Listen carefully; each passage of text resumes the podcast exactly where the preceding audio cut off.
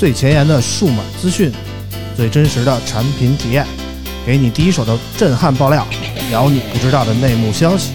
从科技到生活，从现在到未来，欢迎收听大型胡逼侃谈节目。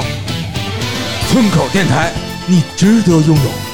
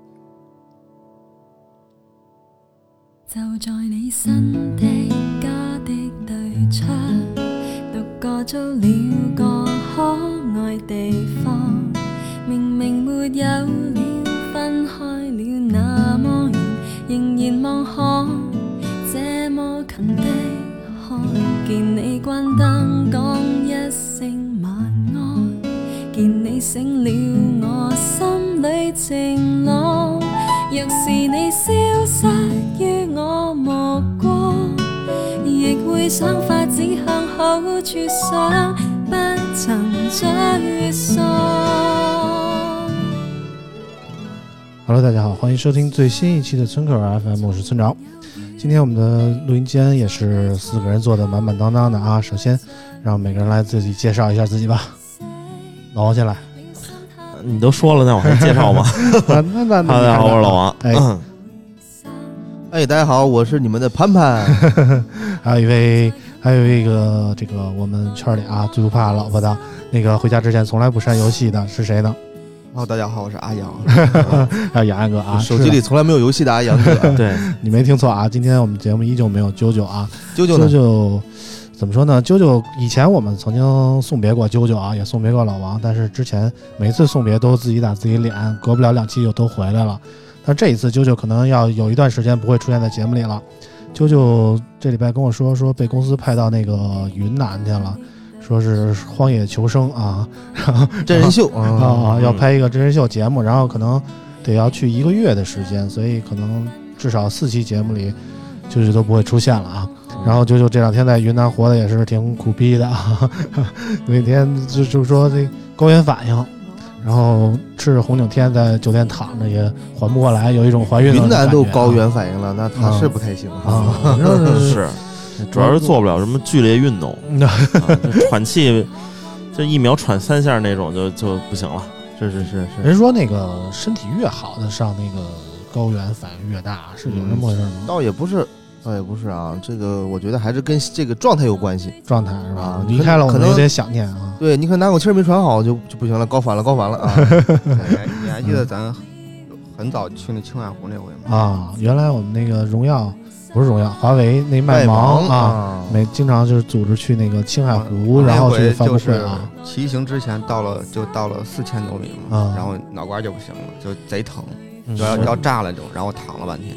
我我我记得我还行啊，该吃吃该喝喝，晚上还干了三瓶儿你已经习惯这种微醺的状态了，就是 之前是吧？就是那个华为的那个麦芒发布会，然后叫一堆媒体去青对海湖他应该搞骑车去，了三年，然后就不搞了，对连续搞了三年，啊我连续三年都叫我，连续三年都我都没去。啊，我去过一回，我主要是有不去是有原因的，嗯，他跟我车说那个骑那车是二八的，但我只能骑二六的车，你二四差不多？你装一假肢，我装一电瓶。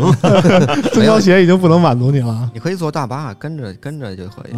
但是说实话还是很很苦的。你想真的环湖去骑行的话，嗯你要有非常好的体力和毅力啊。嗯基本上骑我骑个三五公里我就不行了，我就累累的，就因为它那个可能也是跟这个呃含氧量有关系，那腿就跟灌铅一样，嗯实在是蹬不动了啊。我去过一回，然后很少能骑全去全程。对对对对对，少我去的那回呢，就是一开始我到了那个但是就就感觉有点晕乎乎的啊，然后人说骑车吧，分给我一辆车，然后我蹬了两下，我说咱摆拍一下吧，摆拍了一下，然后我就把车扔那儿，我就上大巴了，然后到了青海湖边上呢。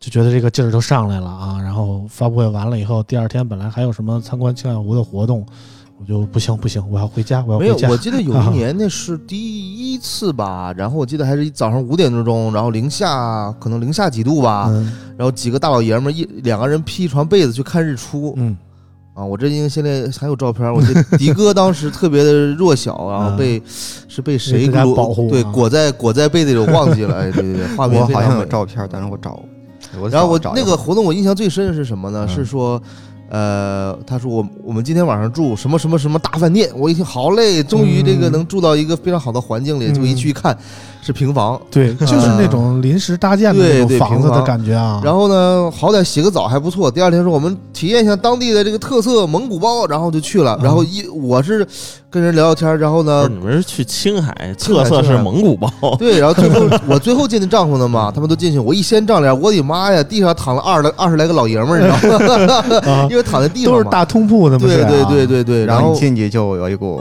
特别浓郁的难以。描述的味道吧。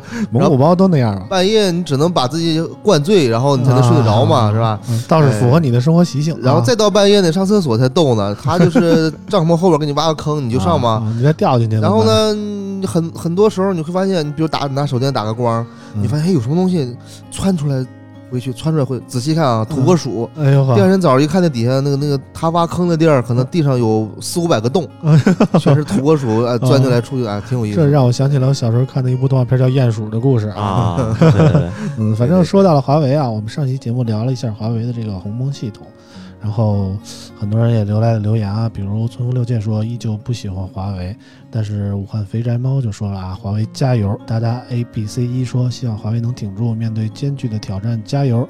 杰森顾也表示了精神上支持华为。怎么说呢？上一期节目以我们粗略的观点啊、浅见的认识来分析了一下华为的这个鸿蒙系统，说的也不是很深，也不是很全面，只是想希望和网友产生一定的讨论啊。但是这个华为这期节目怎么说呢？无论从关注度上，还是说这个评论数上，还是挺多的。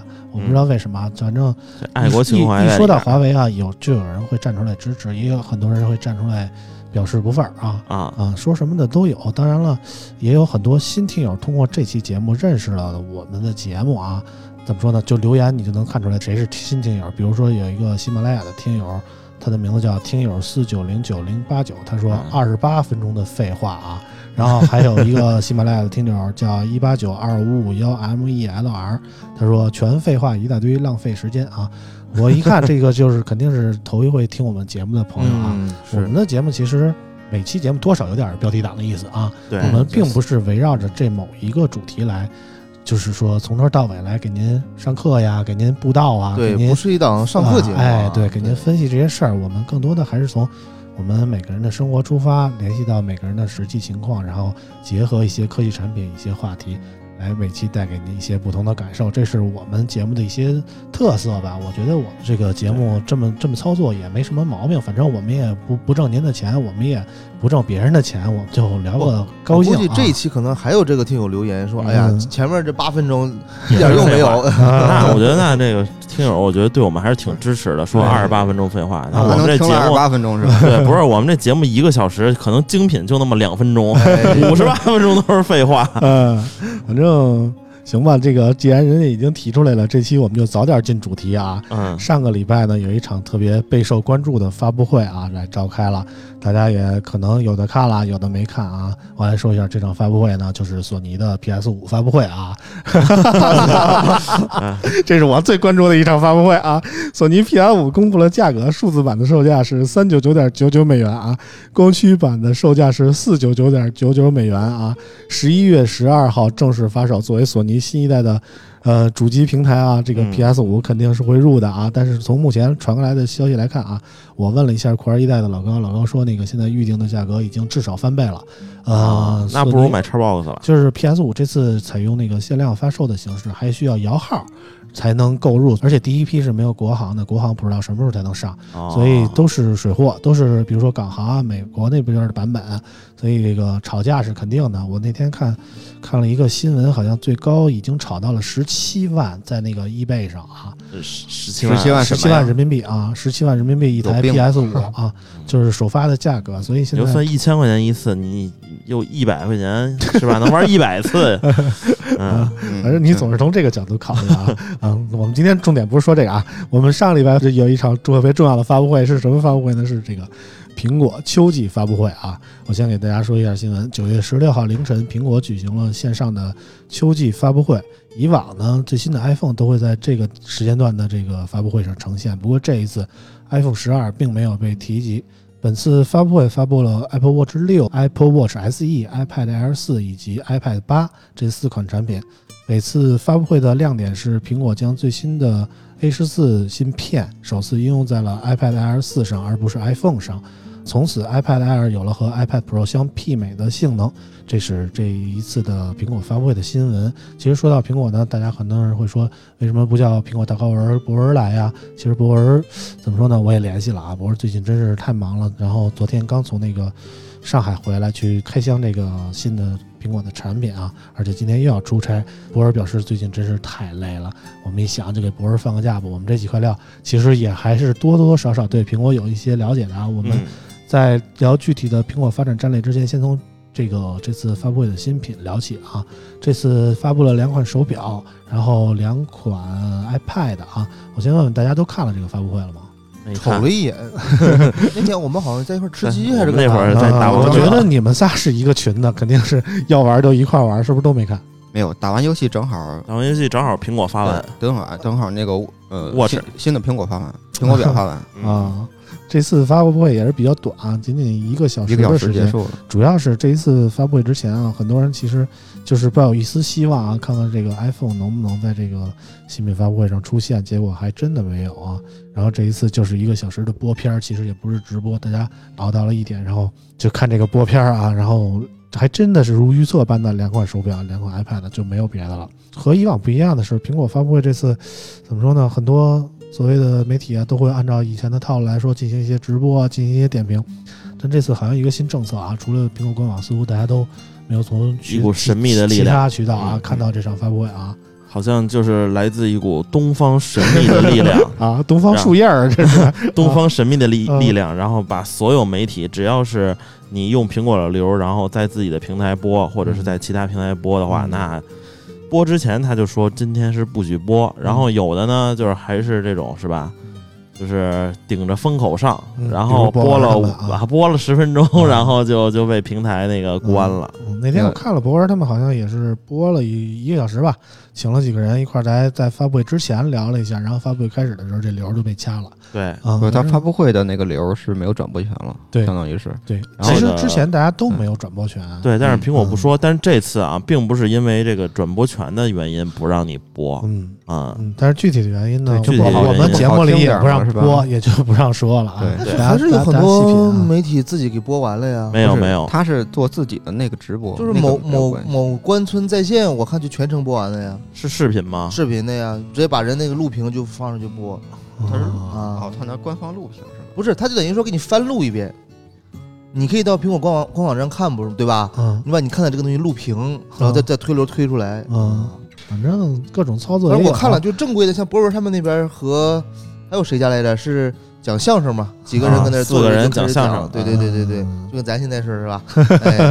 咱们咱们是正经聊节目啊。对 啊，反正这次的新品，你们有什么特别大的印象没有？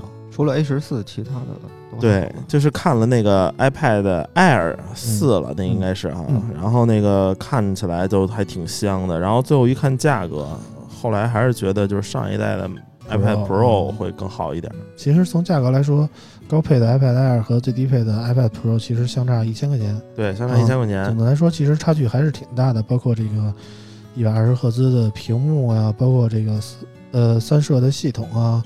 啊，其实从硬件配置来说，还是能拉开一定的差距的。甚至说这个指纹识别的回归啊，让那个 iPad Air 怎么说呢，在操作上可能我觉得还是不太便利的。因为 iPad Pro 它的呃那个人脸识别啊，它可以不限角度，就是甭管说 iPad 竖着还是横着，都可以顺利的识别到你的人脸。但是指纹识别可能你就需要需要一个特定的去触摸的这么一个位置，然后加上它这个。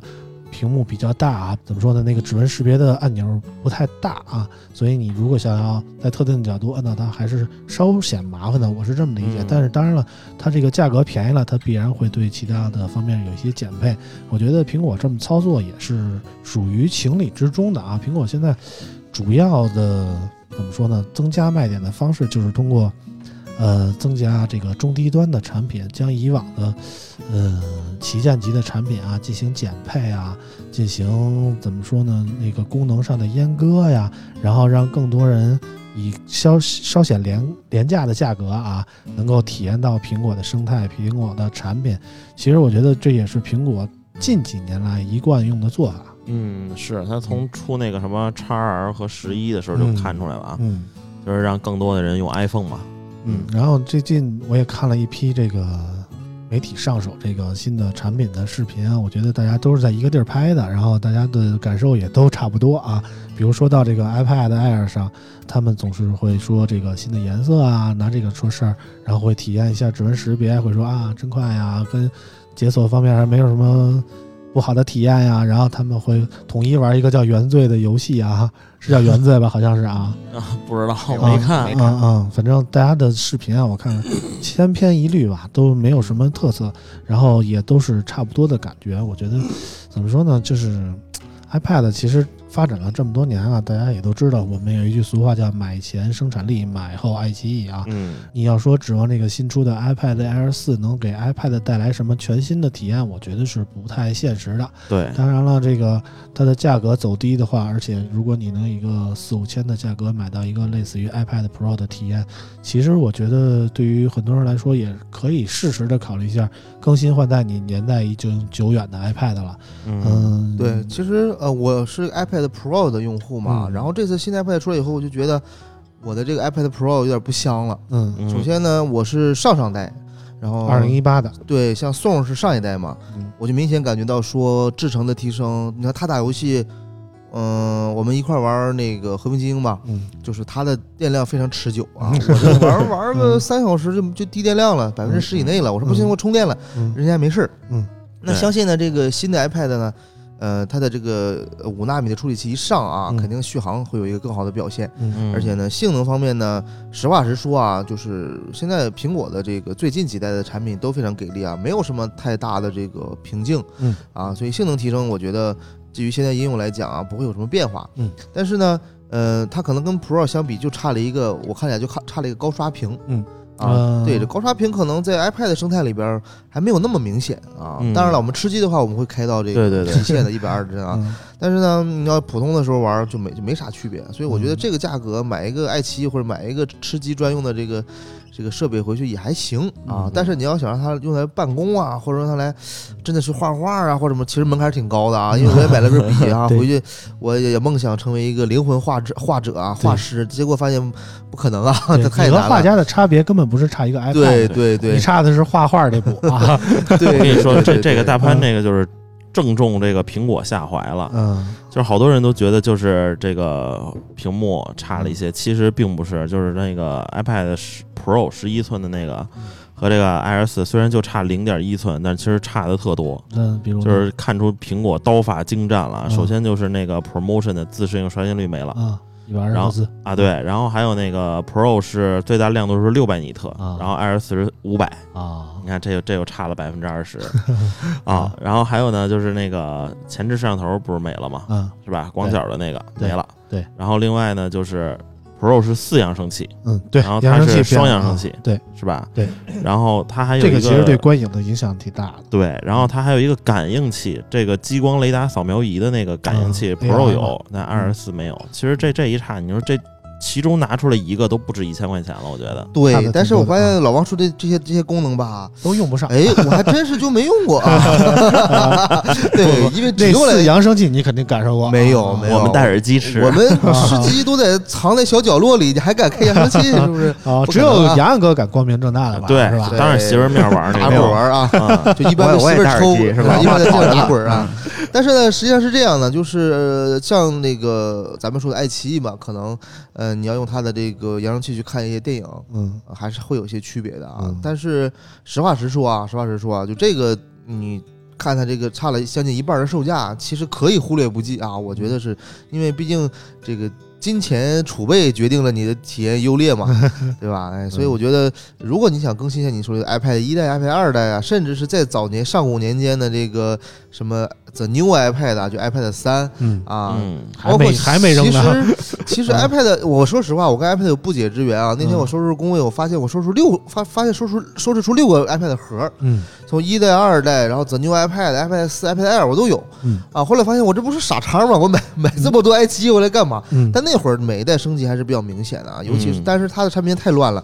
你说有普通 iPad，经常改名儿，有啊。iPad Air，啊，然后呢后来又衍生出一个 iPad 嗯。然后又出了一个 iPad Pro。嗯。什么 New iPad 啊，然后你就发现你这这什么什么乱七八糟，对吧？我这一开始哪哪一个支线是属于我的，没有嗯。没有一个明确的划分啊。它不像手机那么明那么明白，对吧？有叉有，Plus，没有其实符合你的只有啊。Pro 版，嗯。剩下的都但是其实之前的划分几条线还是挺明白的，就是你从外形上来看，Pro 和 Air 和 Mini 有着很大的明显的区别，对，但现在 Pro 和 Air 之间的区隔已经不太明显了。这这就是什么？，啊然后 Mini 又很久不更新啊，让你买低配的钱装高配的逼，嗯其实它的 iPad 应该主要是针对学生用的，所以说它价格相对来说比较低。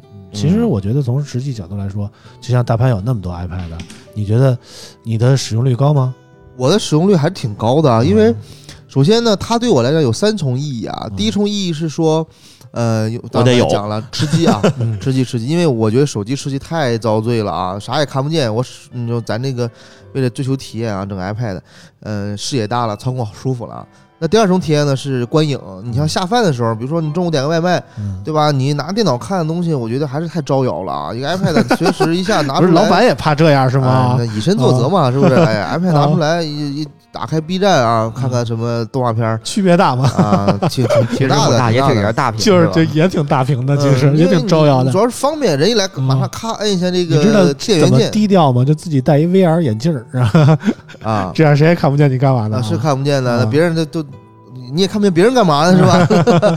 对不对？对，然后看看 B 站，尤其他现在大会员有幺零八零 P Plus 这个六十帧的这个嗯，一些一些呃一些电影啊、动画片啊嗯啊下饭神器嘛，就是啊特别好。嗯然后盖泡面也是四平八稳啊，也非常好。那第三重呢，是我买了个键盘，买了个键盘以后呢，你就是偶尔去办办公还是可以的，比如你回个邮件啊，总比你手机上打的快吧？你看一个 PPT 啊，或者是你登录一些网页查一些资料啊，相相相比那个你拿手机来讲，它的效率还是高非常多的啊，而且比电脑呢就有灵活一些。所以我觉得这个产品呢，呃，如果你是一个就是没有那么差钱儿啊，经济独立的青年啊，我觉得可以买一个。当然了，因为它的使用率确实没有手机那么高，嗯所以呢，如果是呃你现在有一台呃 Pro 啊，当然你不用不用升级啊，或者你有一台 Air 最新版，其实我觉得也不用升级 啊。对对对，因为它功能上没有差别那么大啊。那再早的可能嗯多少要升一下，因为很多游戏都装不了了啊啊。对对对，其实还是看个人体验啊。我觉得，如果你只是对于 iPad 用来看片儿啊，用来简单的浏览一些网页呀，或者说刷刷微博、刷刷微信啊，我觉得它是一个能用挺长时间的东西，很很久都不用更新换代。但是你们观众们就是在不在意它的乞丐版的存储？我觉得这个就是低配版，就是三十 iPad 三十二，然后 Air 六十四，这个基本上不会有人买。不是，我觉得 iPad 啊，我跟你说啊不会存太多东西。对，因为当年啊，如果你玩游戏的话，有这个你真得想法。下游戏，然后存点照片就没地儿了。其实你会发现你里边装不了太多的应用对，啊。我那个我买了一个二二百五十六 G 的嘛，嗯然后现在应该也就用了三十 G，对四十 G 啊。啊，行，而且我跟大家说啊，对呀，你是就你就更你就我一 T 的用了八百多 G 啊。绝对过那你放过来人你就是。放我我把它片儿对吧我把它当一个仓库使，啊，但是其实很多人 iPad 它都会存，也会存很多的照片，或者是嗯就是没有你照片，那是都你我跟你说啊对，过来人告诉大家啊，iPad 里不要存一张照片，就是拿它当这个看电影和玩游戏的就可以了。你要把它存照片，我跟你说，嗯，这出事儿了，这个可 可就是大事儿。啊没有。之前我还装过一个一个浏览呃一个播放器叫一 K 播放器，它有一个私密空间功能，哎呀呵，可以把你的那些视频呀都隐藏起来。好多啊就有类似功能的应用，比如说你看起来是一个计算器啊，然后你输入某一个数，啪就突然变成一个播片儿的界面，你知道吗？啊 我还真研究过这事儿，但是我没有往里，我不知道往里考点什么好啊，没有它有的那些 app 会直接给你就是这么操作的。是吗？对，嗯，反正我我之前在 iOS 上下过这么一个什么，忘了是叫什么什么计算器的这么一个还真是，我以前下过一个软件叫抖音，但是不是那个不是那个音乐的音啊，啊。跟老王看的差不多嘛。对对对，那个软件就是啊那个软件就是它伪装成别的软件，啊你打开是个记事本儿，啊，然后呢，你等一会儿它再跳到那个啊 等一会儿啊界面 对对那等一会儿容易出事儿。不是相相当于就是你点进那个 A P P，它会在你再往下一层下一层跳一下，然后是那个 app。反正这个新的 iPad Air 四给我的感觉就是，怎么说呢，就是一个减配，然后拉低这个产品线，然后拉低这个售价的这么一个凑合事儿的产品啊。当然，这个新出的这个 Apple Watch 第六代，我觉得也怎么说呢，相较于前代产品来说，进化的幅度也不太大啊。这次 iPad Air Apple Watch 六，然后就其实就主要是新增了一个血氧检测的功能。然后在我看来，好像也没有什么别的点了吧？没有太明显了，但是好像那个功能我看有的评测说不是很准。血氧那个吧，对嗯，这个按按说应该还还可以啊，但是血氧那个我见见过医院那个，就是掐手指头上那种血氧的那个，嗯我觉得那挺逗的。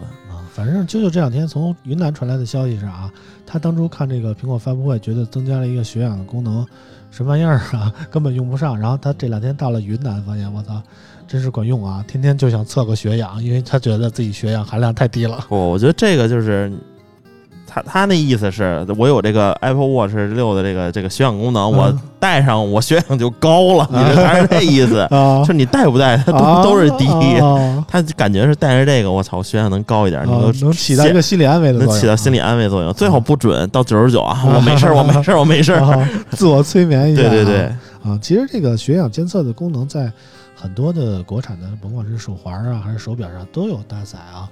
最低的，我觉得华为那个有一个手环，大概卖六百多块钱，其实就有了这样的功能。对，然后，其实我们看苹果的健康监测，就会就会被很多的大 V 啊，所谓的大 V 们吹得神乎其神，觉得这个东西有用。但是你考虑到上一代产品 Apple Watch 五的时候，它就有一个所谓的心电图功能，但是它始终没在国内能够使用，因为可能它这个功能需要一些专业医疗设备的认证啊，或者说怎么样的门槛儿。然后这一次呢，好不容易这个血氧功能能够用了，但是如果你真的靠它提供的一些数据，你去医院可能也不太认。其实包括像华为也做过一个类似的东西嘛，然后那个特别有意思，那是海外版没有，国内版有。对，然后呢血氧呃，血氧血氧的，然后华它为是和三零幺医院有合作，他就是啊搞搞了个合作嘛，能针对你的这个。他那不是血氧，他那是什么心心房什么心室心室就就是震颤，嗯。就是心脏心脏这相关的，不块儿的血氧都有，它是根据你血氧指数。对，这是一系列的指呃啊来算，因为它其实这东西就是一个算法嘛，嗯。它根据一个大数据证明，哎，你这种跳法不对啊，你突然间啊跳快了一下，哎，发现了，然后给对你这个推推测出来你是不是有一些毛病。强烈推荐给心梗用户啊！这才对 对，但啊其实说实话啊嗯，这个东西涉及到一个续航问题啊。后来我嗯研究了一下，你比如说佳明，嗯佳明这个表呢也带续航功能，嗯它续航就不是很好，嗯哦，苹果也不是很好。嗯那华为为什么那么好嗯啊？后来我研究了一下，它有一个功率的问题，嗯。就是说它的这个传感器呢，如果功率特别高，它就会很费电。那但当然呢，相对相对精准一些。但是这个华为这个方式呢，它就是我不是每一次都非常的功率很高，我可能在一个阶一个周期里有几次是高功率，有几次低功率，然后我通过算法来调节，所以它手表的这个续航时间就非常长。嗯。但是呢，我我以我之前买 Apple Watch 的经验来讲啊，嗯就十天有八天是没电的，嗯，因为你总忘记充它。嗯啊，因为就是你像华华华华为的那个 watch 吧，你戴一次，我觉得一周、嗯两周应该都有电嗯啊，因为其实你推送什么你也不会都开特别多，就微信什么的嘛，短信什么的嘛。然后但是像苹果苹果手表，我之前买过几代，都是就是两天吧，肯定绝对没电，你得充。到不了华为的手表和到不了苹果手表本质还有区别的。华为手表不能装应用，对对对对，它是嵌入式系统，对对，嗯就推送过去的东西嘛对，push 就。固定的固定的东西就，华为手表但是这一代我觉得嗯苹果手表有个什么好处？它便宜了，对它有个苹果手表 SE 嗯啊，，SE 其实就是五代嘛，呃，对，SE 就是五代，不是啊，但它升升级了这个屏幕和处理器嘛，嗯然后售价差不多一千八百块钱左右，我觉得还是可以的啊。嗯但是确实还是贵，嗯毕竟华为手表几百块就可以买得到，对吧？小天才才才才是他真正的竞争啊！嗯，对。对对对对，你你没有看到就是就是在这个苹果发布会之前，OPPO 发了一个它那个手表嘛，对对然后也对对。对，是肯定主打卖点就是可以和小天才互相通话啊，通话我跟你说，这啊。肯定是提前知道了这个苹果发手表 有一定消息了，然后因为因为实际上我之前送过几个孩子这个手表嘛，一开始送三六零那个叫什么什么虎七呃什么什么虎的那个手表，嗯。后来送那个糖猫的手表，嗯，人家不喜欢，为啥呀？因为他说了我没法跟我隔壁的这个隔壁班的小丽加好友，我们儿子都直接打电话，就必须得有那个东西啊啊，然后他们才能加上好友啊，可以通过手表，哎，我我像对讲机时候给你发个消息，啊你给我发个消息啊，还挺有意思这。还认字儿，还能发消息，可还行啊？能，那发消息也能打电话。啊，啊，反正我儿子现在就是能打电话，然后知道这是一个同学，那是另一个同学，然后约出来玩儿，住对面楼，直接给人打电话下楼玩儿啊。哎，那边说好嘞，我这就下去。哎，俩人都都下楼，这就对着手叫做小学生的手表社交哈对幼儿园不到小学我跟你说，生的。就小学生真是就是比手表，他们不比嗯手机，他们比手表。对嗯对对对，现在在小学生用手表用挺多的。我那天就是从停车场往往家走，就一小就一小孩的手表响了，正打电话呢。嗯，不主要他的手表贼高级，还能把那盖儿给翻开，就变成立体的 一个针，然后我小时候那十块钱的手表都是翻盖儿的啊，就特别像柯南那个可那个那个那个那个手表啊，特有意思。毛利小五郎出现了啊。对对对对对。嗯，但这次苹果还出了一个服务啊，健康服务，六十七块钱一个月，然后能给你提供一些，咱也不知道提供啥，反正是那个我估计就是一些健康咨询、私教服务这种，这私种。教服务，对吧？啊？然后但是它可以包年啊，嗯包年五百四十二啊，嗯，然后反呢，正买的人我觉得脑子 对，这个病然后500多块钱看不好啊。顺便又推了一个全家桶服务，就是把它所有东西又又再打包，可以买一个就全家桶，然后可能便宜一点儿，嗯但是在中国只能用一个，就是 Apple Music，也啊还 iCloud 也能用啊对对，其他就不 iCloud 太不太能用用了啊。嗯，其实这个苹果表呢，指向性非常明显啊。如果你是苹果手机的用户，想要感受一下这个智能手表的体验，那你只能买这个苹果手表啊。其他的手表来配对苹果手机的体验都是渣渣啊。当然了，这个怎么说呢？我觉得 Apple Watch 啊，如果你有前几代产品，那么你真的没必要换新的，因为区别不大，我真的感受不出来什么不一样的感觉啊，都是每天睡觉之前你必须给它充上电，不像华为似的，你可能半个月充一次电，然后嗯其实苹果的问题就是每天都得充电，华为的问题是你每次充电的时候你不知道充电器在哪儿，因为你已经 半个月没使过了，你知道吧？那佳明好像呢，前就前一阵儿吧，出了一个太阳能充电的手表，嗯户外的。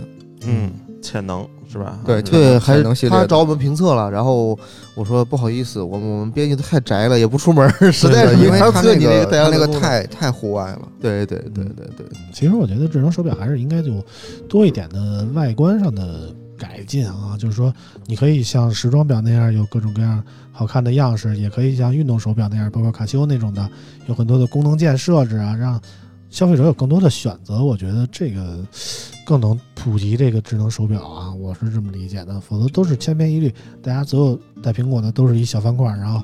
安卓的都是各种各样的圆形商务表盘，就我觉得就，但是我略显单调啊。我突然想一个特别逗的事儿啊，就当年我呢，呃，有幸成为了这个苹果手表用户嘛，啊，嗯攒了一个月钱啊，，嗯，然后发现一个问题，就是我原来有一块手表，还挺贵，好几万买的，我怎么办？嗯，所以有尴尬啊。有有一段时间我带俩，你知道吗？左手带一个，右手带一个，贼傻。嗯，但是发现一个问题，缺了啊你现在基本上，你像上点岁数人吧，多少都有一个啊，名表、机械手表，啊对吧？然后呢，你说你不戴吧，买个跟那跟着放着，虽然也能升值，但是也挺可惜的。嗯你戴吧，你又不能带两块出门，嗯，对这也是个问题啊嗯啊！而且那会儿呢，我带两块表出门，好多懂风水的人说你这漏财。我说咋了？他说你看你这个两个两个手都都说这个左手金手出。嗯我说咋戴俩手表就左手金手出？咱也不懂啊。但是确实那段时间经济状况不太好。我觉得你这风水大师只说了上半句，并没有说下半句。下半句是啥呀？我给你破解，你把啊两块手表戴一个手上，这不全是进了吗？有道理啊，有道理啊。嗯，行了，那个今天关于这个产品的部分我们就说到这儿啊。接下来我们想讨论一个话题啊，就是苹果这么些年来的发展以后啊，它到现在这个阶段还有没有创新？其实这个话题我是顺着那个博儿那天直播来啊，来来来聊下来的啊，因为博儿那天在直播间也跟大家讨论了这个话题，但是当时他们直播间有四个人，然后有三个人立场鲜明的，包括博文啊，包括这个爱否的米有前爱否的密斯厉害啊，还有一个人啊，我忘了是谁了，那人我不太认识。然后他是是那个是小白评测那个，啊，那人我不认识啊，啊，我不认识啊。然后他们三个人会非常旗帜鲜明的说，苹果还保有创新的基因啊。嗯然后只有那个 UX 一个人站出来说，苹果现在已经失去了创新的本质啊。其实我当时就想跟博儿一块儿怼这个话题啊。嗯当然，那个博儿今天没醒来，我们就四个人自嗨一下啊。我们先站一下队吧。嗯，这那个你们你们觉得这个谁谁谁同意苹果没有创新了我我这个思考点和你们就不一样，啊？你啥点？就是我是以消费者的这个嗯这这个这个叫叫什么情景去说苹果什么有没有创新？我觉得啊，就是消费者从来不关心苹果有没有创新，嗯只要它是苹果嗯就可以。嗯苹果就是创新，嗯啊，这这标这 logo 它叫苹果就创新了。嗯，所以你就觉得从那个深入人心的角度来看，苹果一直是创新的。也也嗯，怎么说呢，是吧？我觉得他这个起名叫苹果就很创新，它啊它只要一直叫苹果，他就创新就可以了。啊，这这这个角度很清奇啊。杨哥怎么看？我觉得创新还是有的吧，啊因为你看现在创新去怎么理解？因为现在整体来说，这个行业它就是一个到了一个比较天花板的一个时期，这所有东西都是在一个都在什么，就是所谓的生态结合的一个嗯场景化的一个东西。所以你觉得从生态的角度来看，苹果还是有创新的。对它整体来说完善度是最高的。啊我操，那他妈五年前小米手机就能控制灯开关了。啊，大凡怎么看？大凡好像是坚定的支持苹果的。其实你你看我呃，大家现在不是直播看不见啊。我其实今天这个节目有点水啊，嗯因为我在一心二用啊。嗯我一边上节目呢，一边在修手机，我在修一台 iPhone 七 P。感谢我玩啊？对，所以其实你会发现一个问题，呃，大家还不知道我怎么修，我现在已经把它们拆稀巴烂了啊。对，但是装不上。对啊我准备开始平移主板。嗯然，后待会儿给考拉打一电话啊。嗯，没有没有，就是我说什么意思呢？就是你会发现，我现在包里啊，我我给你们看啊，我还有一台什么手机啊？嗯我天天带着用的啊，嗯这是什么？这是 iPhone 六啊，iPhone 六啊，啊五年前手机，啊，看起来跟我的 iPhone 七也没什么区别啊。这个无缘升级 iOS 十四啊，对。啊，但是呢被被被苹果无情的抛弃了。你会发现个问题，就是它的生命周期太长了。对。然后呢，这个苹果，你咱先不讲创新，咱先讲使用这个体验来讲啊，嗯它虽然会卡顿，但是它会让你，它可以让你一直使用。嗯但你在座的各位，你们从包里拿一台安卓手机，嗯啊，我觉得可能不会有超过三年的。对啊，可能就我是这儿有台五一两的。年的，一会儿给你看看啊。你你一会儿看，你看老王你要是一会儿看我公司有一箱十年前的机器，每次一搬家说出一箱，我说我别扔了，这这这回忆为这美好的回忆。啊，但是你会发现个问题，就是安卓厂商现在这个快速的迭代，会使整个手机行业大家会觉得说，手机变成一个快消品。嗯，你可能三个月出新，五个月改款嗯，八个月出新的那款再改款。嗯，然后呢，消费者呢一年就被强制什么，一年就要换机，嗯你被迫接受了一个什么事儿呢？嗯被迫接受了一个就是说。我手机一年就卡，一年就要换。嗯你看以前咱用苹果，咱咱等了一年，可能哎呀，今年这个买不起，我再等一年，问题也不大，对吧？买不起感觉啊。但是现在不是，现在安卓手机，你想，你就一年一换嘛，你很少就是，虽然说广大用户可能还是坚持两三年，但是你对于一线城市的很多这些喜欢玩手机的人来讲，嗯他就是一年一换。为什么？因为嗯你会发现安卓手机一年的变化太大了。对，你现在回看一下去年同期的，对在二零一九年十月份的手机是什么样的对，啊？八五五五 G 全是外挂热的要命，烫的要命，然后五 G 还不稳定，经常断流。嗯，哎，这就是当这就是去年同期的手机，对吧？嗯那今年又是什么样？对吧？明年什么样？明年可能全是屏下屏下摄像头了，前置摄像头这个挖孔被干掉了。嗯你说这种这种变化一年一大变，你说你买不买换不换？那苹果不是，苹果你看啊，它的创新，我觉得真正伟大的创新是它对于一个产品的坚持，它去做一个产品线，它就会一直做下去。你像嗯咱现在安卓阵营这些手机，我做一产品线啊，你会发现每年都不一样。嗯，虽然名不变，虽然数数字叠加，但是但是它不一样，什么意思？就是你就是它只是叫这个名儿，但是它没有任何产品基因的传承，没有设计的传承。嗯但苹果不是啊，你看啊，再从 iPhone 数字时代呃数字这个时代来看、i p h o n e 一、iPhone 二、iPhone 三、iPhone 四，外观虽然都有变化，对吧？但是你会发现它是有一个家族语言的，嗯它的正面就是那样。嗯很多人说你这太 boring 太无聊了，但不是这样的，它这就才是真正一个品牌元素的一个延伸嘛。嗯就我可能会大改，我可以可以出个 iPhone X，嗯啊，完全不一样，对吗？但问题是我这个新的产品线啊，我 X R，嗯。我的 XS，嗯，我的 S XS Max，对吧？嗯。像热火令一样的，嗯。我没有变化，对吧？我延续下来了，嗯。所以我它其实这个 iPhone 十三一出十二啊，啊，不用讲，就是 iPhone 十三一出，我就能预就是预测到嗯。它长什么样，嗯。因为它肯定是跟 iPhone 十二、iPhone 十一、iPhone 十差不多，嗯，对吧？所以就是说它这个东西传承呢有好有不好嗯。啊，但但但是但是啊嗯。你会发现，苹果现在它的创新疲惫点在哪儿呢？就是它以前，因为大家都很慢，都是你看那会儿，嗯、咱们基本上都是一年一款旗舰，嗯我快的快的快的八个月一款旗舰，那它的节奏就很快，它通过收购一些公司，吸吸收他们的技术，做一些创新。嗯但是现在呢，你像安卓厂商他们怎么玩呢？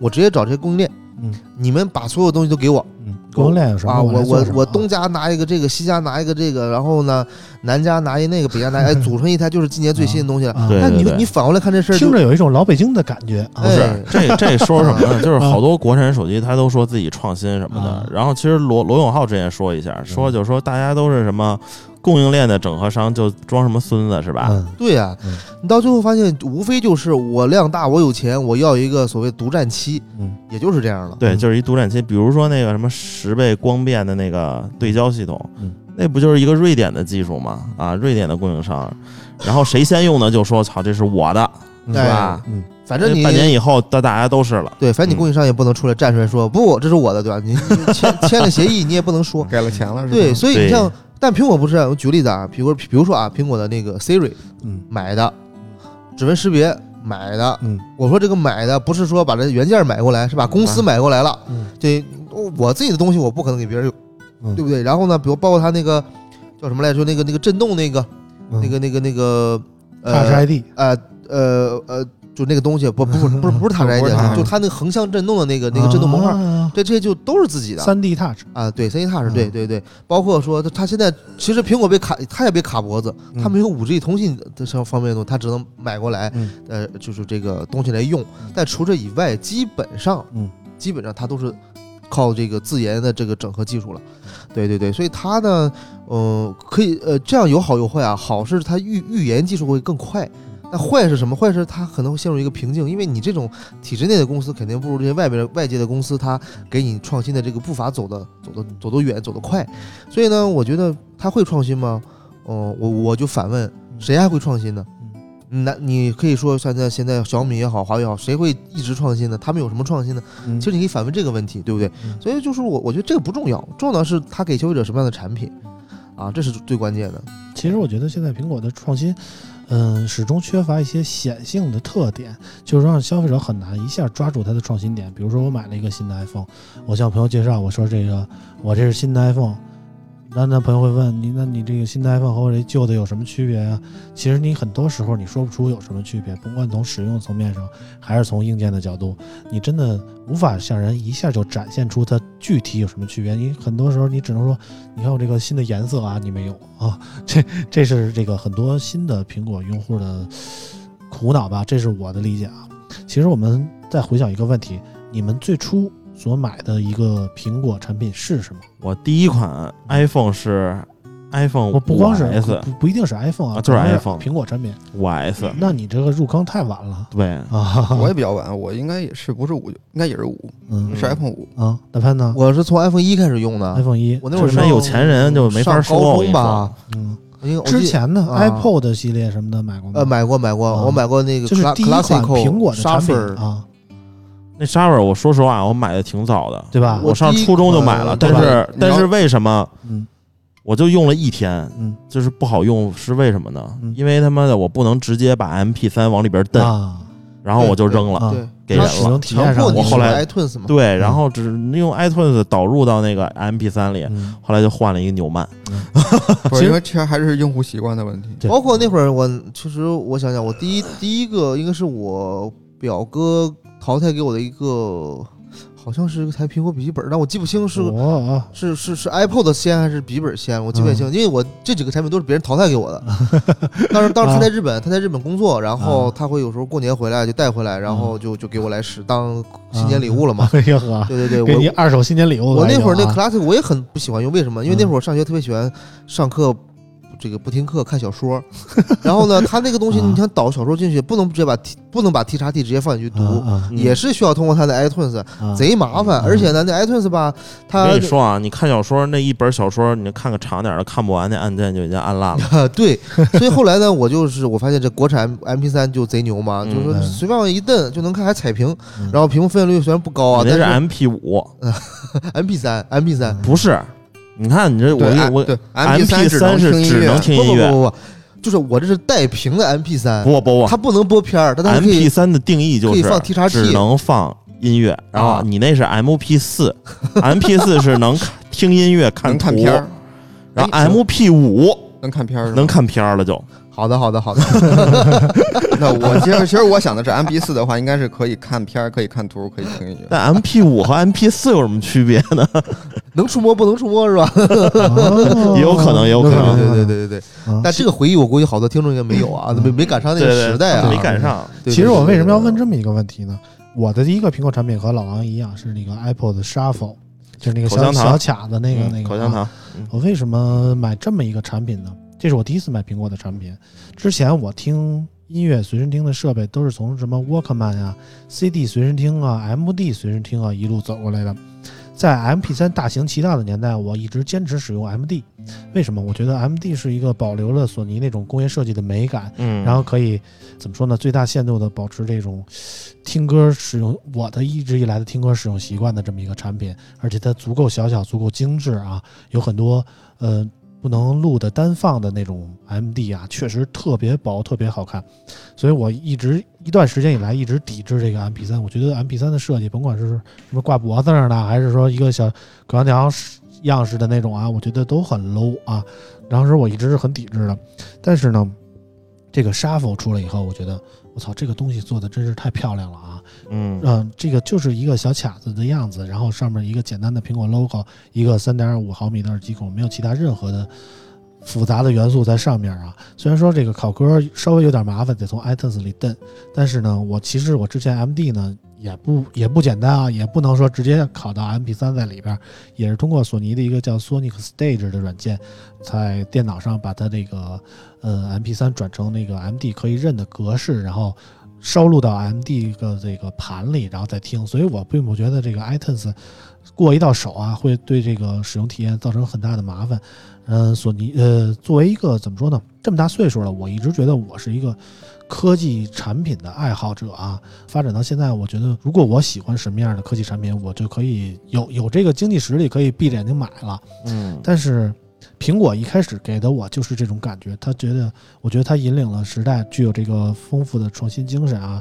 怎么说呢？有非常创新的感觉，它和其他产品都不一样。包括后来的 iPhone 啊，我是从 iPhone，我其实是从 iPhone 五这一代才开始，iPhone 四 S 吧，不是四 S 就是五，我这代开始入坑的。之前的 iPhone 我觉得有点傻笨粗那种感觉啊，有点是有点厚这我不同意啊！我从 iPhone 一开始用，我就嗯觉得这个设计太牛了，太好了。嗯因为因为我说实话，那会儿我我我用的是 N 九五，嗯我从 N 九五换到 iPhone 一嗯，那换过去以后呢，当时你知道为啥我换吗？嗯就是因为我要玩它那个水果忍者，嗯就这一个，一对，就这一个，因为那会儿的触摸，，Slash 哎，一一会儿那会儿的触摸都是这个这个电电阻屏电阻屏啊，诺基亚都是电阻屏，啊你的一就不能滑动按，你只能只能 iPhone 是点。电容的呀。对它做指甲盖儿的，你必须就是点一下哎。它那只能点，因为它那个这个这个原理不一样嘛。但是到 iPhone 的电容屏以后，你发现可以滑动了。嗯水果忍者游戏真的，我觉得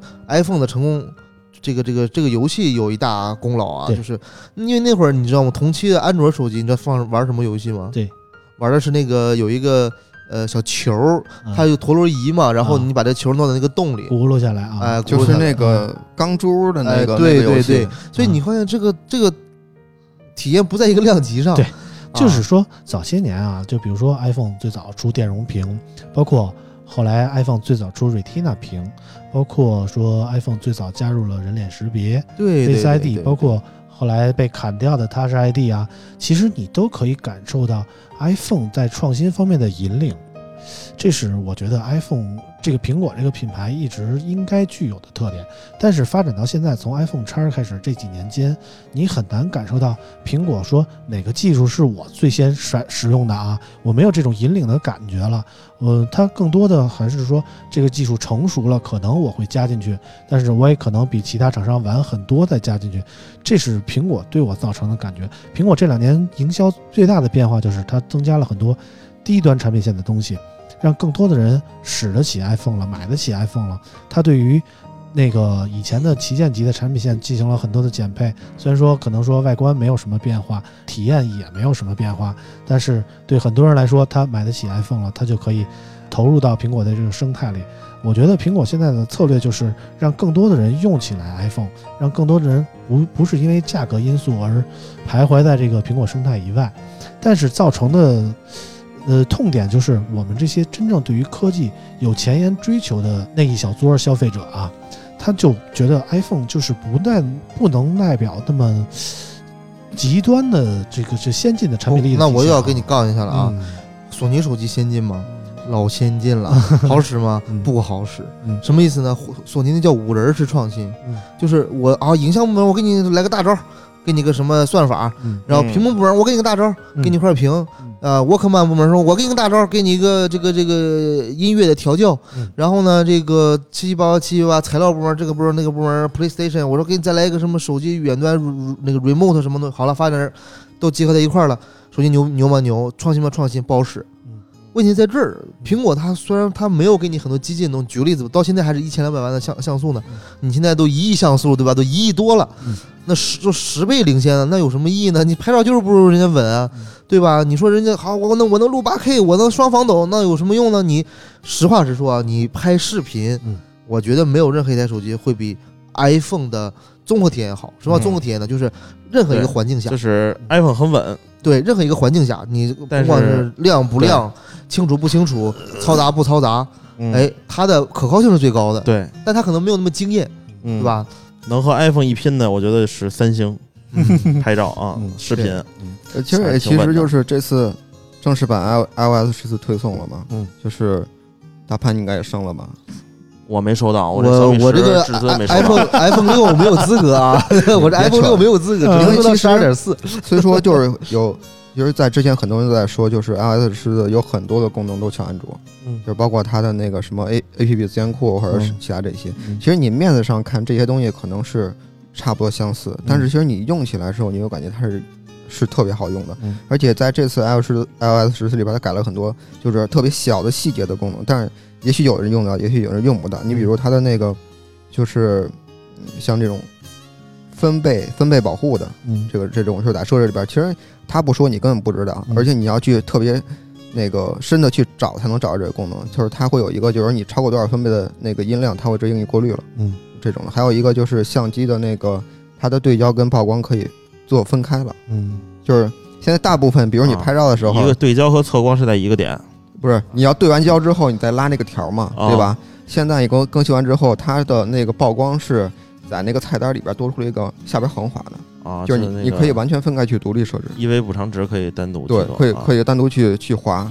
然后还有一个就是它的那个就是录音之后的环境音降噪，哦，这有这有点像之前那个有的手机有那个什么，比如说什么会议室录音什么的对但是它是说，就是比如说你录完音之后，你打开你的录音的音频，它会有一个就是有一个那个图标，就是魔术棒这种的，嗯你点之后，它会把你的环境音给你过滤到大部分。其实严格说的这些都是关于 iOS 的对，但是新其实功能的增加啊。呃，它算是新功能增加，但是你说就是这东西它是算创新吗？它其实你可以说它也不算是特别明显的创新，但是它嗯就是是好用，它是好用，给你体验润物细无声的那种。而且还有一点什么呢？就是它可以让你所有的机型都使，嗯，都能用那你用不了，啊，那就能能让 iPhone 六 S 以后的所有机型都用上，嗯这一点是非常伟大的。按说我这小米十至尊够新了吧？也没收到这 iOS 十四推送啊。啊，对对对，就是你想这个事情很也很有意思啊，就是你买台手机，你到底希望厂商对你服务几年？嗯你现在的 iPhone，比如说我之前一直说这个小米五用户就觉得还能再战五年，那小米五能用最新的 MIUI 吗？嗯我觉得可能是使不了的啊。就是你举个例子，你就是你手里的 Fold 更新了几次系统？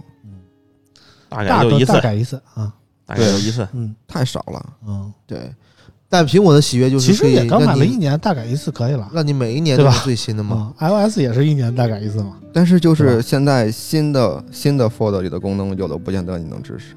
新的 Fold，那我就买呗。所以对啊所以 其实就是说嘛，是这个，就是嗯有时候就是安卓跟苹果就是比较不一样的地方，就是苹果它有时候推出一个功能，它在照顾所有的老用户、新用户，未来所以现在就是苹果，就像老王刚才说的，他认为苹果的品牌就代表了创新。但是我觉得苹果现在更多的是照顾所有的使用者，而不是那些专注于那些苹果的调性啊，是我是那些苹果的死忠粉啊，苹果的拥垒传统的那些苹果的粉丝才才会感受到苹果的美。嗯现在是所有的人，嗯、怎么说呢？苹果可能是大街上撞击最严重的一个对，产品品牌了啊，我是这么认为。大家是个人现在都能拿个苹果来用一下，甭管是嗯哪代啊，哪款就是。现在你想拿个苹果啊装逼已经不可能了，。哎对，很多的人就是保持这样观点，哪个手机最好，肯定是苹果最好，然后我就买苹果的最新一代产品就可以了，我肯定是最好的手机。但是对于很多热爱科技的普通的玩家来说啊，他其实从苹果的机型上看不到特别多的亮点。就是我其实那天我在群里也跟朋友、网友朋友们讨论了一下啊，就是从 iPhone 叉以来这一代，有几个人是坚持每年都换的，其实不多。然后那些换的人，我要问他们，如果你你来评论一下，从 iPhone 叉这一代来开始以来，你每年换机以后的感受有什么大的不同吗？他们的反响是，其实使用起来感受不到什么区别对。感知不行。啊，这就是大的问题。我每年花可能说，每年换新，然后花个五六千块钱，每年换一台新的苹果手机，但是换起来好像你是换了手机，但真正你在使用的层面上，并没有感觉到这个新手机给你带来有什么特别巨大的区别，甚至说可能在很多程度上，你用的 APP 啊，你用的系统啊，你用的这些常用的功能啊，都没有区别。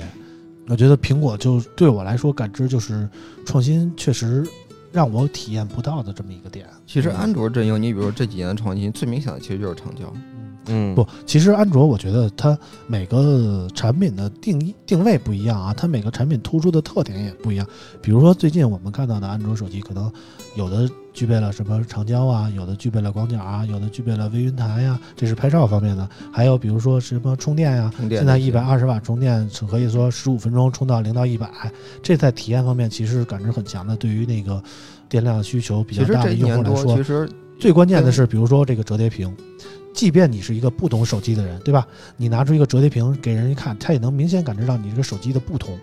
但是 iPhone 你拿出了一个新的，比如说 iPhone 十二即将出的这款，你拿出了一个新的，你给你的同事看，你的朋友看，你说我这是一个最新的 iPhone 十二，他们看，啊、真牛逼，真贵。但是你说，好的是手机我觉得是啊两个概念吧。我觉得已经过了那个阶段了。手机现在已经是个快消品了，它已经不能用用作你炫耀攀呃用用作炫耀和攀比的用途了。嗯就以前你买一个手机很新鲜嗯啊，因为那会儿首首先大家普遍就是更新更新换代的频率不高嘛，嗯，所以说你说哎，你看我手机这个怎么贼好对吧？这功能那功能，但现在你随便拿着一手机，你觉得你你能少和到你隔壁的朋友吗？或者你能嗯见到他说？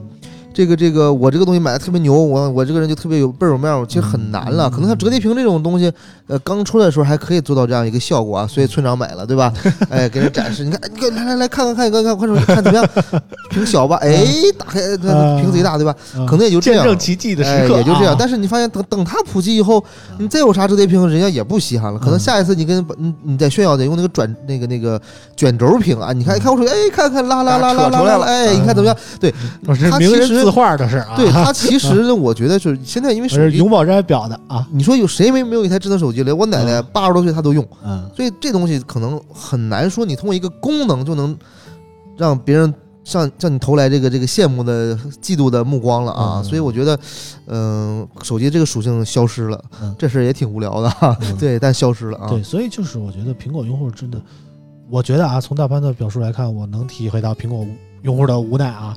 我确实承认苹果用户确实很无聊，但是我 但是我觉得我们这些其他手机品牌的用户，其实我们还可以感受到手机进化的方方面面，起码我们能第一时间体会到这些呃不同的点，甭管它有没有炫耀的功能啊，我觉得作为一个科技爱好者，就不同于普通的消费者啊，作为一个数码爱好者，我觉得有必要说追求一些新的体验、新的功能，在第一时间感受到手机可能只是一点点的变化，这样一点点的变化可能会造成我对于手机行业更更深的一些追求啊，更更大的一些爱啊、我觉得是这样的。如果你一个手机总是千篇一律的更新了四代产品，全都是一模一样，这个大刘海儿。最好你觉得 iPhone 叉用的时候是一个特别先进的东西，到了 iPhone 十二，它依然保留着这个大刘海儿，我就觉得这就是一种保守，这就是一种固执不前。如果你咱咱们可以说这个，就是说一个品牌代表什么呢？你说嗯苹果代表创新，嗯，那我再说一个，咱往下接龙。我说华为代表神秘力量，哎呦，那你这个啊这个我得想想嗯啊，其实我觉得啊三星接 棒这个创新，我觉得是没有什么意义吧，啊，然后接接接大对分界，吧？我觉得如果说代表什么？苹果原来代表创新，那么现在这个创新的大棒被三星接走了，行，三星代表创新，问题不大。苹果代表保守。不，苹果代表万亿市值，啊，哎，我就是有钱，嗯嗯，嗯，苹果现在太太在乎销量了，所以它出了很多一些中低端的产品来弥补它产品线的不足嘛这。也可以理解啊。嗯你如果没有一个足够大的帝国，你就嗯会沦为这个时代的炮灰，对就是这样的。可以理解，但是啊我觉得它和创新现在已经谈不上。你说咱玩嗯最早玩玩游戏，比如玩红警，最后一定是滨海战术。那么星际也是一样，对吧？你就肯定得用机海，嗯，让你恨不得全球，嗯、呃，每十个人里面九个半是用苹果的，那它才好创新嘛，对吧？嗯对对，所以为什么很多品牌非常强调我全球出货量第几第几第几，这是它实力的一个证明嘛？最嗯最最后还是走我们国国人的老路。对，那当时我们是吧？贾老板是不是生态闭环？大家现在画反啊对，画反了。啊你看现在就是无论是鸿蒙的这个也好，还是什么嗯谷歌，他对们现在越来越闭环，越来越对画反是吧？啊越来越画反，是？吧？就是自循环。对对对，对，其实我就其实我在节目里一直跟很多网友说啊，就是其实要尽量避免这种所谓生态的东西，它会把你严重的圈在一个圈子里，让你没有办法，你只能选择它，它对你的选择造成很大的困扰。可能说它现在一直好使，但是当一个崭新的形态或者说崭新的力量出现的时候，你会受制于你所在的生态，而不能说及时的拥抱这个全新的科技。我觉得对那些科技爱好者来说是一个遗憾，这是我的感觉。所以我觉得还是要尽量避免一个生态的所谓的圈地的感觉。我我一直是很抵制这个事儿的啊。啊，现在各家都在圈地，嗯不圈地，他两家一块儿圈地。嗯比如说小华华华米不是，就是小米、OV，你看这仨就圈了一块地儿，嗯自己玩一套，嗯然后华为自己玩一套，苹果自己又玩一套，三星自己玩一套，嗯，是吧？啊最后都得归归结我们乐视大家庭里了。啊，这么说贾老板还是有那个非常有先见之明的啊。我我跟你说，啊贾老板绝对是他妈的人才，高瞻远瞩啊！啊！你看这最近这几波操作嗯是吧？现在一直在美国高瞻远瞩嘛，那对。离远远的看啊，不能对，而且现在这一最近几轮操作，那贾老板说这欠钱跟我没关系，这不是我欠的了，是吧？那金蝉脱壳啊！对，撇清了，反正是啊。反正说了这么多吧，这个你再总结一下。如果说苹果代表我我理解啊，代表保守，苹果代表保守，三星代表创新啊创新，然后华为代表神秘力量神秘力量，小米小米呢代表，嗯，嗯，想不出来了。不是不是，得得得说一个实实际性，就是大概一方向的东西。小米代表什么呀？嗯发烧。发烧，万物互联嘛，哎，对，哎，对，对小米万物互联，我觉得对哎，对小米代表美好的事事情，嗯即将，永远相信美好的事情即将发生啊！对小米万物互联行。你看大家都都在连什么，就连嗯家居什么的，嗯但是小米能连的最多。嗯我那米家里连了三十多个设备了。嗯，相相对来说，OV 就存在感相对弱一点吧。OV 嗯是，主要是 OV 最近什么也不明星明星明星了。嗯，就是相对来说也没有什么特别。对，这 O 其实 OPPO 确实是 OPPO 拉之前叫胯了其实其实叫电厂，现在来说优势不太明显。其实 OV 在创新方面其实也做得不错，就是很多的，比如说屏下摄像头啊，包括说一些快充的技术啊，包括一些拍照的技术。OV 这两年还真的有很多的首发的产品，当然这些产品技术都是来自于供应链的啊。但是对对对，哎，都但是是供应链的，。呃但是嗯不得不说，OV 确实近两年拿到了一些供应链技术的首发。嗯嗯是嗯，OV 在创新这条道路上其实也是虽然说想开的比较晚啊，但是最近也算是想明白了，也知道在技术上多投入，而不是只是在营销啊、在广告啊、在明星的代言上下功夫。我觉得，就我 vivo 能看到自拍自拍自拍，对对对对对。然后 OPPO 就是拍视频拍视频拍视频，对，其实我能看出来，OV 有一些想要拓展技术力量的点啊，但是相对来说就凸显了苹果的更一步进一步的保守。对我就是稳，啊我就是稳，不，我就是卖货，嗯我就是挣钱。嗯哎，嗯对，作为一个科技爱好者啊，我衷心希望那个能呈现一个百花齐放的局面啊，而不是像现在这样，苹果一家独大，其他人只能说吃喝一些剩下的汤啊之类的，咂吧咂吧嘴啊，就是现在可不是苹果吃肉，国产厂商吃汤的时候了。嗯现在现在华为已经崛起了是吧？但是所以华为一崛起就被那个限制了嘛，对不对？就是总总有一些人想要那个遏制我们的发展啊，但是总有刁民想害朕。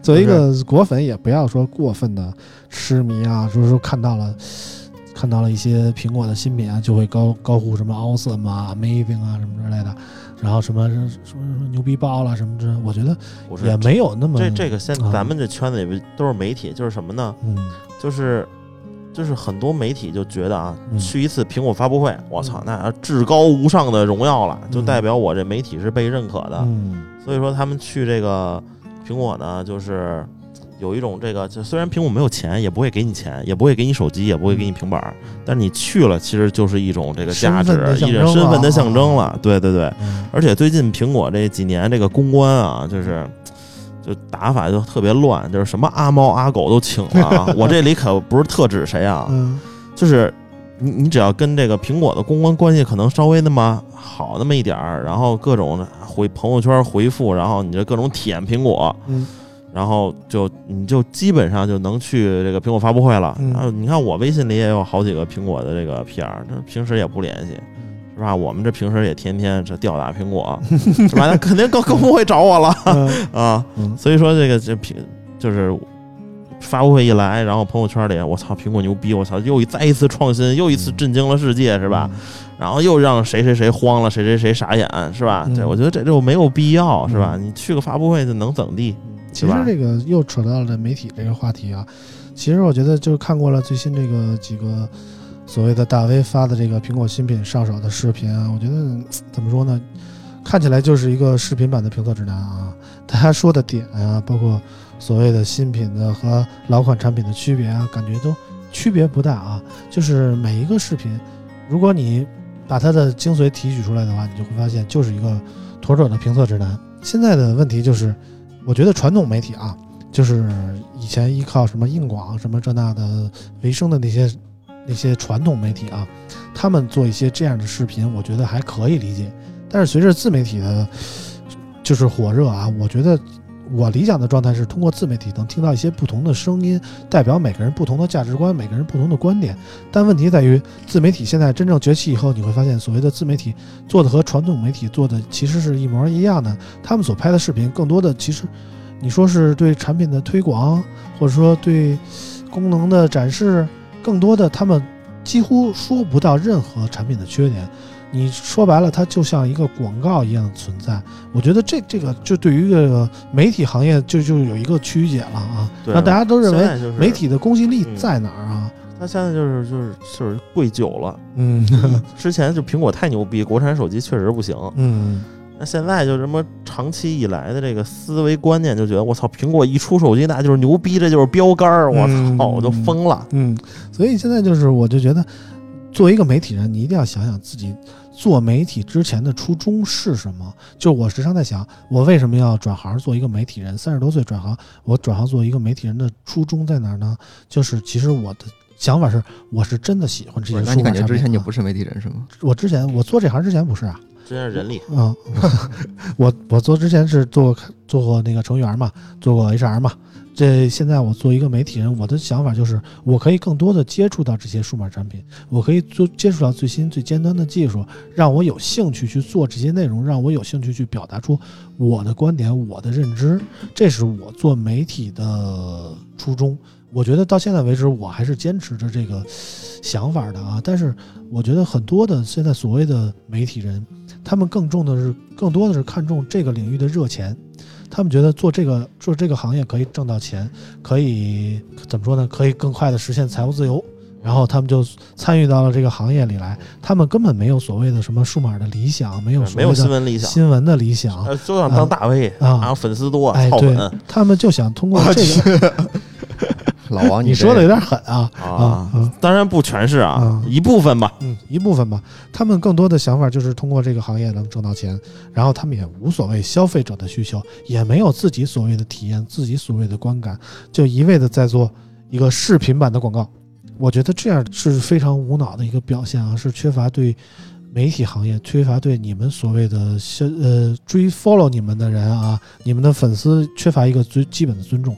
这这有点过于感动，对这话我接不上，为什么？因为因为我们并不是这样做的。对，因为村村长的初衷嘛，那我们的高中是什么呢？对吧？没办法啊，嗯你这个想法这个很好，但现实就非常骨感啊。所以我的想法就是，如果做这种书面评测类的媒体啊，尽量还是能自个儿有点钱，你知道吧？就是不太差钱儿的那种人去做一个数码媒体的评测，我觉得可以更客观啊，它不受制于厂商的所谓的什么投放啊，厂商的所谓的要求啊，它可以真实的表达出自己的想法。然后这样的人，如果真的有很多的什么粉丝啊，很多的追随者，我觉得你说这个事儿啊是是不错的啊嗯，但你会发现一个问题，嗯就这样的人呢，他也不会浪费时间在这上面嗯啊，他就就是你看网上有很多那很屌的人，家里可能嗯、呃六七辆豪车啊，千万级豪车的人，有七辆大小牛是吧？然后他没事也做个开箱，也做个啥，嗯图个乐。但是这种人呢，他永远他不会说，因为你会发现一个问题啊，这个嗯互联网上这个键盘侠啊、挺伤人的。他可能出发点很好，嗯那键盘侠里随便喷几个人就不不跟你玩了，我我图啥是不是？我又不挣你钱，啊就跟就跟咱做节目一样嘛？嗯你爱听不听，不听你就纯纯当进错地儿了，对吧？对对对，你还跟着这这这不说一下，我们这个太无聊了，是吧？哎，点评一下，就所以这种情况，你像咱们现在也是这个这个不是为了挣钱做这个事情，对吧？嗯那如果真的是键盘侠特别多，我觉得咱也做不下去。嗯好好在好在咱粉丝群体都是一些非常容的啊。哎，非常啊有意思的、非常好的一些嗯朋友们啊，嗯所以我们才能做下去嘛。一样的事情嗯，但是反过来，往往是你看那评论里全是键盘侠的人，嗯哎，他做越做越开心，嗯，对，因为他就是你们这帮傻叉，我就挣你们钱，怎么着，对吧？嗯那不一样了，对。嗯行吧，那个反正又跑题了啊。说了这么多，我们其实这期节目时间也差不多了完了又说了一小时废话，啊。反正你要是听着觉得我们都是废话，您下次就别再听，别再那个听我们节目了，也别麻烦您那个还给我们留言说的都是什么乱七八糟的啊，我们也不爱听，您这也不是我们的受众啊。咱们就该干点什么干点什么最好啊，也谁也别浪费谁的时间、啊。一开始就该这么硬气的说，爱听不听，我也没让你听是吧 呃？对对对，真的爱听不听不听滚，我一直是这个态度啊。今天我们就聊这么多吧。其实 iPhone 十二到现在也没有说具体的发布时间啊，等到时候新品出来以后，我们再来仔细聊一聊关于苹果新手机的内容。然后，希望我希望能从苹果 iPhone 十二上找到一些能够打动我的不同于其他产品的亮点。虽然说目前来看可能性并不大啊，然后我们到时候再来和大家一起分享。我们今天的节目就到这儿，感谢大家的收听，我们下期节目再见，拜拜。拜拜拜。节目最后特别感谢一乘一笑一孤帆，告诉自己不能赖床的可爱，海富川贝 UK 莫小轩 Memories，你为什么爱上了他？静二二三八，杰森 G O O，正牌潘大星。征诺、什么咖、山楂片儿等网友在网易云音乐平台给我们的打赏，啾啾在遥远的云南跪谢各位啦！在这里，我也希望我能早日回归村口大家庭，早日和几位哥哥叔叔们以及众多的听友朋友们再相会。总之，继续支持我们就对啦！加油，加油，加油！